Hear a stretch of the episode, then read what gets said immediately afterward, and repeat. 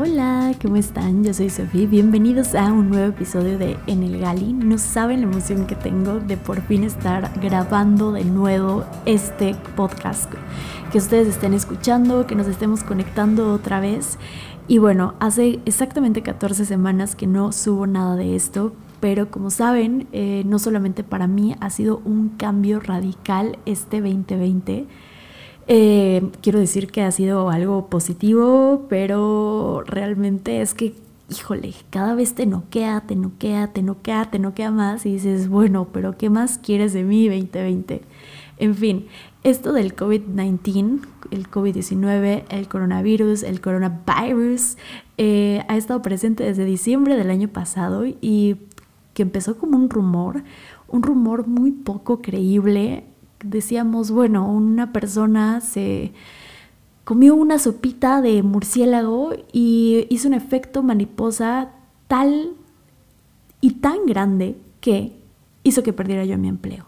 Entonces, el día de hoy vamos a estar hablando acerca de todos estos giros que da la vida y cómo debemos de tener un backup en el mundo de la aviación, porque no podemos dar por sentado que siempre va a estar en su mejor momento. Entonces, ya, si tú estás aquí eh, sentadito, escuchando, pues te recomiendo que traigas un tecito, un cafecito o te pongas cómodo porque vamos a echar bien, bien el chisme de Gali como debe ser. Así que por favor, tráete tu container, siéntate, ponte cómodo y comencemos con este tema de horror. he estado pensando y vuelto a pensar que ya debería de terminar la temporada de Nelgali así de ya.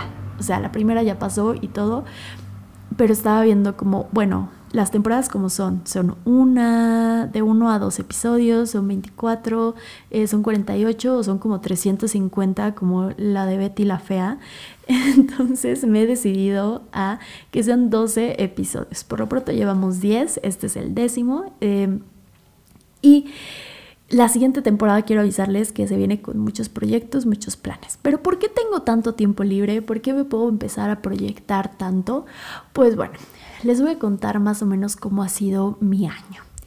En enero de este año, como lo han escuchado en otros capítulos de emergencias a bordo, pues sí, efectivamente tuve una emergencia que pues sí resultó ser bastante pues creepy y a la vez pues me dio miedo, ¿no?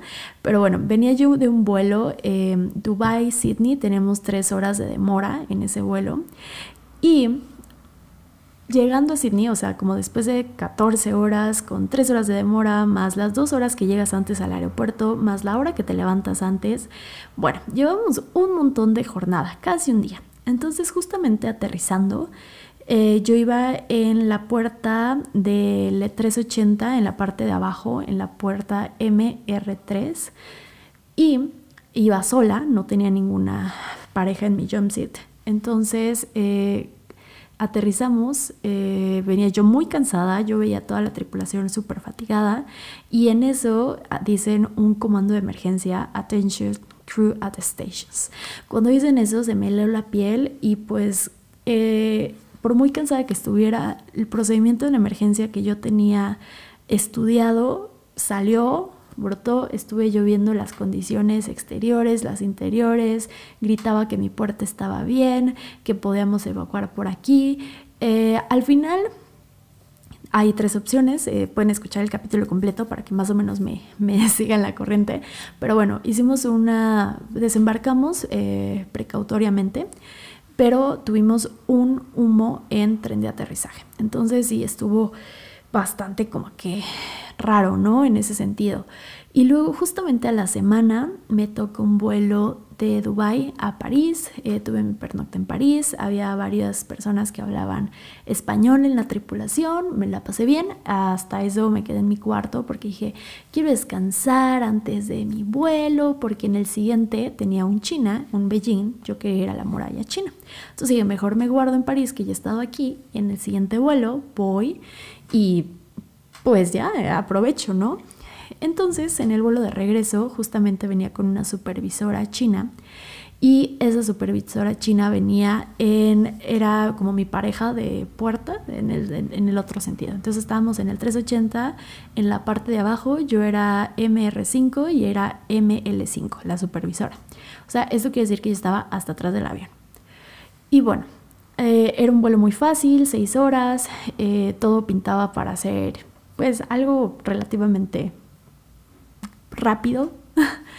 era, íbamos a llegar a un poquito más de medianoche y más o menos a la mitad del vuelo, pues resulta ser que hubo una emergencia médica a bordo, eh, tuvimos un problema con un pasajero que este, su pareja lo reportó porque se había, con un, miembro de la tripulación, porque se había tardado bastante en pues regresar a su, a su lugar, ¿no? Eh, justamente habían cenado, todo padre, y pues dijo, no, ya se tardó en el baño. Bueno, eh, mi compañero español hizo una llamada, un PA de emergencia diciendo que necesita alguien senior en la parte de adelante, dijo la puerta, entonces, no sé, se me activó, les digo, como los procedimientos en emergencia y ahí voy yo corriendo.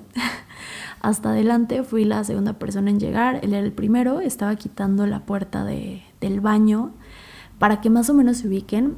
Eh, la cabina de pilotos en un 380 está en el main deck, o sea, en la parte de abajo del avión y junto, justo afuera de la cabina de pilotos hay, está seccionando en dos escaleras, una que te lleva a la cabina y hay un baño del lado izquierdo y del lado derecho hay otra escalera con tres escalones eh, que te lleva a dos baños. Justamente esta persona había quedado atrapada inconsciente en la parte derecha en el baño izquierdo. Entonces, pues quiero que imaginen que tenías que subir unos escalones y teníamos que quitar la puerta porque del baño, cosa que yo nunca había hecho, mi compañero lo tuvo que hacer. Y pues la persona queda completamente desmayada, eh, tirada entre los dos baños porque era un espacio súper chiquito. Y mi instinto fue hacer, pues evaluar, decir, no está respirando, órale, este, RCP, ¿no? Entonces yo fui la primera persona que empezó eh, el RCP. Eh, yo le rompí las costillas. Es un sonido que les juro que nunca, nunca, nunca, nunca se me va a olvidar en mi vida. Y mm, ya después de eso, bueno, pasaron muchas cosas. Tuvimos muchos eh, gente que nos ayudara para bajarlo. estuvimos trabajando entre la cabina de pilotos, que les digo esas escaleritas, y la escalera para subir al piso de arriba del 380. Entonces, eh, te das cuenta ahí cómo la vida es tan corta, este, esta persona... Ay, bueno, creo que ni siquiera estoy lista para contarles todo esto, pero bueno, igual, me, igual en un video me doy a explicar mejor, pero quiero darles a ver mi punto de vista de que fue algo muy pues muy traumante porque al final estás intentando salvar la vida de una persona. Yo le di respiración de boca a boca con una máscara que tenemos. Bueno, no de boca a boca, de boca, máscara, boca. Y tenía, pues por todas las compresiones que estábamos haciendo, pues empezó a vomitar. Entonces ese, se movió la válvula que, pues donde yo soplaba para las compresiones. Entonces tragué vómito. Ay, no, fue una de cosas. Había un montón de sangre. Eh, no sé, hasta que yo estuve manejando el DEA y ese desfibrilador pues no daba ningún, ningún choque, eh, shock eh, para la persona. Eh, bueno, al final esta persona murió. Hice todos los procedimientos que se debían de haber hecho y al final yo tenía que ir a mi vuelo en menos de 24 horas, o sea, la noche siguiente. Entonces, por supuesto, pues yo tuve que llamar y decir, oye, está pasando esto, pues apóyame empresa para darme unos días libres, este, poder yo como que eh, put my shit together y move on, ¿no? Y pues la realidad es que no me apoyó la empresa. Eh, justamente se empezaba a hablar del coronavirus a bordo. Me decían, no, no vayas a la muralla, va a haber mucha gente, no sé qué. Y eran rumores y que este virus desconocido y no, bueno. En fin, eh, no puedo hacer este vuelo a China, llamo enferma, le voy, hablo con mi manager, le digo, oye, ¿sabes qué? Es que sinceramente me siento mal, ¿no? O sea, no estoy emocionalmente bien como para yo poder eh, ir a un vuelo. Entonces me decía, no, tú ve, yo no, o sea, tengo que extender mi sickness. Entonces yo extiendo, luego hay reglas que si tú no llamas después de las 12 del día, eh, para extenderlo, entonces te ponen falta, o sea, muchas cosas que se dieron que me pusieron algo, hagan de cuenta, tenía dos días de incapacidad, eh, una falta porque no hablé el día anterior, que yo el día anterior no sabía cómo iba a estar al día siguiente, bueno, para los siguientes dos días. Eh, realmente nunca tuve apoyo de, de parte de la empresa en ese sentido y nunca tuve nada, no tuve nada. O sea, el peer support que me dieron es un grupo que no, o sea, de voluntarios, pero que realmente no, no, no me ayudaron en ese sentido para superar lo que me estaba pasando. En fin, eh, después de eso eh, vuelvo a hacer un vuelo, eso fue ya en febrero. Eh, vuelvo, regreso a trabajar normal, intento como sanar todo esto. me aviento de un edificio en Oakland, uno de los más altos, de bungee para como dejar ir, ¿no? Entonces intento dejar ir, después logro tener mis vacaciones, este, me voy a esquiar a Georgia, todo estaba súper padre, la verdad. Y de repente empieza a haber una cadena de cosas que dices, bueno, pero ¿qué está pasando? ¿no? Eh, empezamos con el confinamiento, la cuarentena, dejar de volar, la incertidumbre, el yo sentirme segura de que mi empresa estaba respaldándome y estar segura de eso hasta junio. Eh, que no teníamos vuelos, no teníamos nada. Al final hice un vuelo yo a Madrid, que fue mi último vuelo. Y no sé por qué yo desde el principio de la cuarentena dije, algo no me latía. Yo empecé a hacer mis currículums, empecé a intentar hacer más proyectos. Eh, alguno de la cuarentena es que salió este podcast. Y veo que hace 24 semanas empezó esto y digo, wow, cuánto tiempo ha pasado, cuánto he cambiado yo y cuánto ha cambiado el mundo y no entiendo todavía por qué está pasando esto ni qué nos espera, pero pienso que va a ser una evolución para el ser humano asombrosa, tanto física como mentalmente. Pero no me estaban preguntando eso, yo sé que quieren saber qué ha pasado. y yo sintiéndome tan amparada de mi empresa, eh, yo hago este vuelo, yo sintiendo que es mi último vuelo, no sé por qué yo decía, bueno, Dios, si me van a correr o si va a haber algún recorte, por favor nada más déjame tener un último vuelo, porque ni en Interjet ni en Aeroméxico nunca supe que era mi último vuelo, yo soy así como que ya este, hago cambios muy radicales, entonces no me di tiempo de, o sea, yo, yo estoy cerrando un ciclo y ya estoy empezando el otro. Entonces esta vez dije, bueno, por favor, se me da, es un Madrid, un ida y vuelta, este, llevamos como 15 pasajeros de ida, de regreso no llevamos ninguno, entonces fue ferry, eh, una tripulación muy buena, volé con otra chica mexicana que se llama Fernanda, que es de Guadalajara, y no sé, recién también había terminado ahí una relación que tenía de muchos años. Em, me sentía perdida, me sentía con ganas de, de saber qué iba a pasar, ¿no? De quitarme esa incertidumbre. Y al final, pues sí, se quitó esa incertidumbre con una, un correo que nos enviaron diciendo actualización, eh, un business update, ¿no? Una actualización. Entonces las primeras personas que recibieron ese correo los llevaron y eran como despidos masivos, en el sentido de que entraban 15 personas y los daban un sobre, bueno, bye, y ninguna explicación, ¿no? Entonces realmente fue por, yo entiendo, ¿no? Que fue por lo del COVID, al final me llegó este correo, em, a mucha gente que conocía también le llegó este correo. Eh, y se me hace como decir, bueno, yo doy muchas cosas, pero al final creo que la lección de esto es que no te tienes que poner la camiseta de una empresa y tienes que seguir adelante y tener una vida más allá de la aviación, ¿no? No solo enfocarte en eso. Y una vida en Dubái es muy difícil en ese sentido porque tus amigos son de ahí, tú vives en Dubái, estás alejado, todos estamos alejados de nuestra familia y además pues volamos en la misma aerolínea.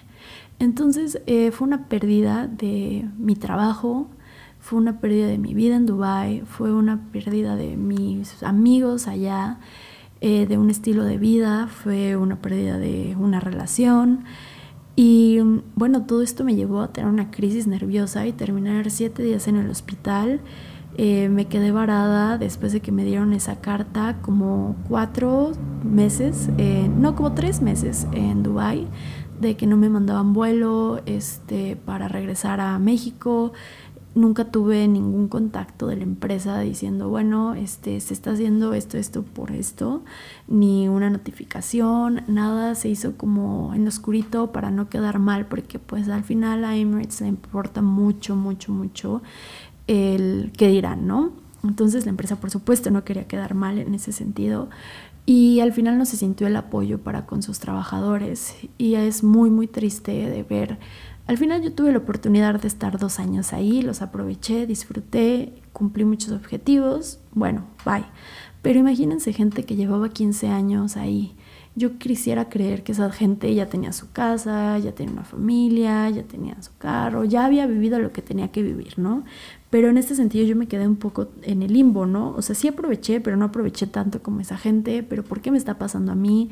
Este, yo tenía muchas cartas de felicitación, em, daba todo en cada vuelo, pero al final algo que siempre he dicho es que, bueno, yo no voy a arriesgar mi salud en este sentido y como saben, tuve em, una enfermedad, bueno, en el riñón, estuve en el hospital, entonces me tocó como una incapacidad larga, digámoslo así. Y pues ahora con este en enero, pues yo creo que esos fueron factores que dieron que estuviera yo fuera de la empresa. Eh, dicen que lo escogieron los managers, dicen que lo escogieron em, más gente, eh, una computadora, miren, quién sabe, pero todo pasa por algo. Al final de mi travesía en Dubai lo disfruté mucho, salí mucho, eh, también me dio coronavirus, me dio un dolor de cabeza, me dio fiebre, este, no podía yo ir a hacerme una prueba porque justamente me tocaba eh, en dos, no, como 18 días tener mi vuelo ah, de regreso a México. Entonces si yo hacía eso, si yo declaraba y decía, oye, sabes que yo estoy enferma y me cuarenteaban y el gobierno me empezaba pues a como, pues a ver dónde andaba y así, que obviamente hice cuarentena en mi casa, pero eh, si ya el gobierno está detrás de ti, pues no me iban a dejar volar a casa, ¿no? Porque los días anteriores de síntomas no iban a contar, sino el día que lo declaras. Entonces dije, no me voy a arriesgar, mejor me voy a confinar aquí, este, 15 días, eh, estuve ahí tomando medicina, todo y bueno, al final estuve a tres días de quedarme como ilegal. Si no me iba el, ese día, ya me quedaba como ilegal y me podían meter a la cárcel. Eh, también tenía un poco de miedo de hablar en las redes sociales como abiertamente de lo que estaba pasando. Había gente que no sabía ni qué onda. Entonces, bueno, al final tuve la oportunidad de por fin eh, empacar todo meterlo en cargo, que fue todo una odisea. Ya les tengo video de eso. Si no me siguen, tengo un canal de YouTube. Recién les, eh, les subí el de eh, mi experiencia en paracaidismo, que también fue para cerrar el ciclo, para decir, bueno, bye, gracias por todo. Esto pues ya quedó como una linda experiencia, es momento de regresar a casa. Y sinceramente desde que regresé a casa eh, me he sentido más tranquila, duermo, estoy haciendo más cosas, más proyectos y siempre con el objetivo de ir por más y de ser más. Pero quiero decirles que si te estás pasando esto, no, lo que se lo que pasó aquí fue un efecto mariposa que empezó en China y empezó a ir arrasando llegó primero a Medio Oriente antes que a México y justamente por eso los despidos masivos empezaron antes en Medio Oriente que en México.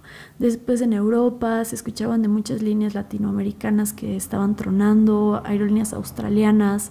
Eh, después empezó a escuchar de los recortes de aerolíneas estadounidenses y bueno, al fin aquí en México empezamos a escuchar que la aerolínea bandera de México les estaba pues pidiendo a la empresa recortar a cierta cantidad de empleados y ahí sí se fueron por escalafón, ¿no? Los más, de los más junior a los más antiguos, cierto número de personas. Y ahora resulta que las aerolíneas de bajo costo han sido las más beneficiadas en el sentido de que tienen un modelo de negocio que hace que, aunque haya una crisis de este tamaño, siga funcionando la aviación. Entonces, también tenemos la otra parte de que una aerolínea que era de bajo costo y que empezó a tirarle un poco más a ser una de las aerolíneas bandera de México, em, puede que quiebre y eso es muy triste, ¿no? Porque hay familias detrás de eso, hay gente que apostó por esa empresa, también hay gente que apostamos por irnos de esa empresa e irnos a pues a más, ¿no? A querer más, a conocer más, a dar el paso de irnos del otro lado del mundo a nueve usos horarios de nuestra familia. Y bueno, eh, me arriesgué, gané, regresé, regresé como una persona totalmente diferente, pero con la misma esencia de siempre querer más y aspirar a más. Entonces, si ustedes eh, ya están en la aviación y siguen con su trabajo, qué bueno, me da muchísimo gusto, síganlo disfrutando, sigan dándonos eh, actualizaciones de cómo están los procedimientos. Yo voy a seguir en el mundo de la aviación, pero ustedes van a ser eh, mis ojos, mis oídos, para que yo pueda contarles a más gente esta maravillosa experiencia de ser sobrecargo. Si tú quieres entrar apenas o dices, bueno, debería estudiar, no debería estudiar, pues yo te recomiendo que te metas a una escuela ahorita que está en línea, eh, que no tienes, que puedes tardarte mucho, porque yo creo que de aquí a un año no va a haber reclutamientos, aunque dicen que en esas aerolíneas de bajo costo están aceptando currículums. Entonces, bueno, no se estresen. Eh, yo les recomiendo siempre a la escuela de aviación que se ajuste su presupuesto y sea el menor tiempo, pero creo que ahora es que se ajuste su presupuesto.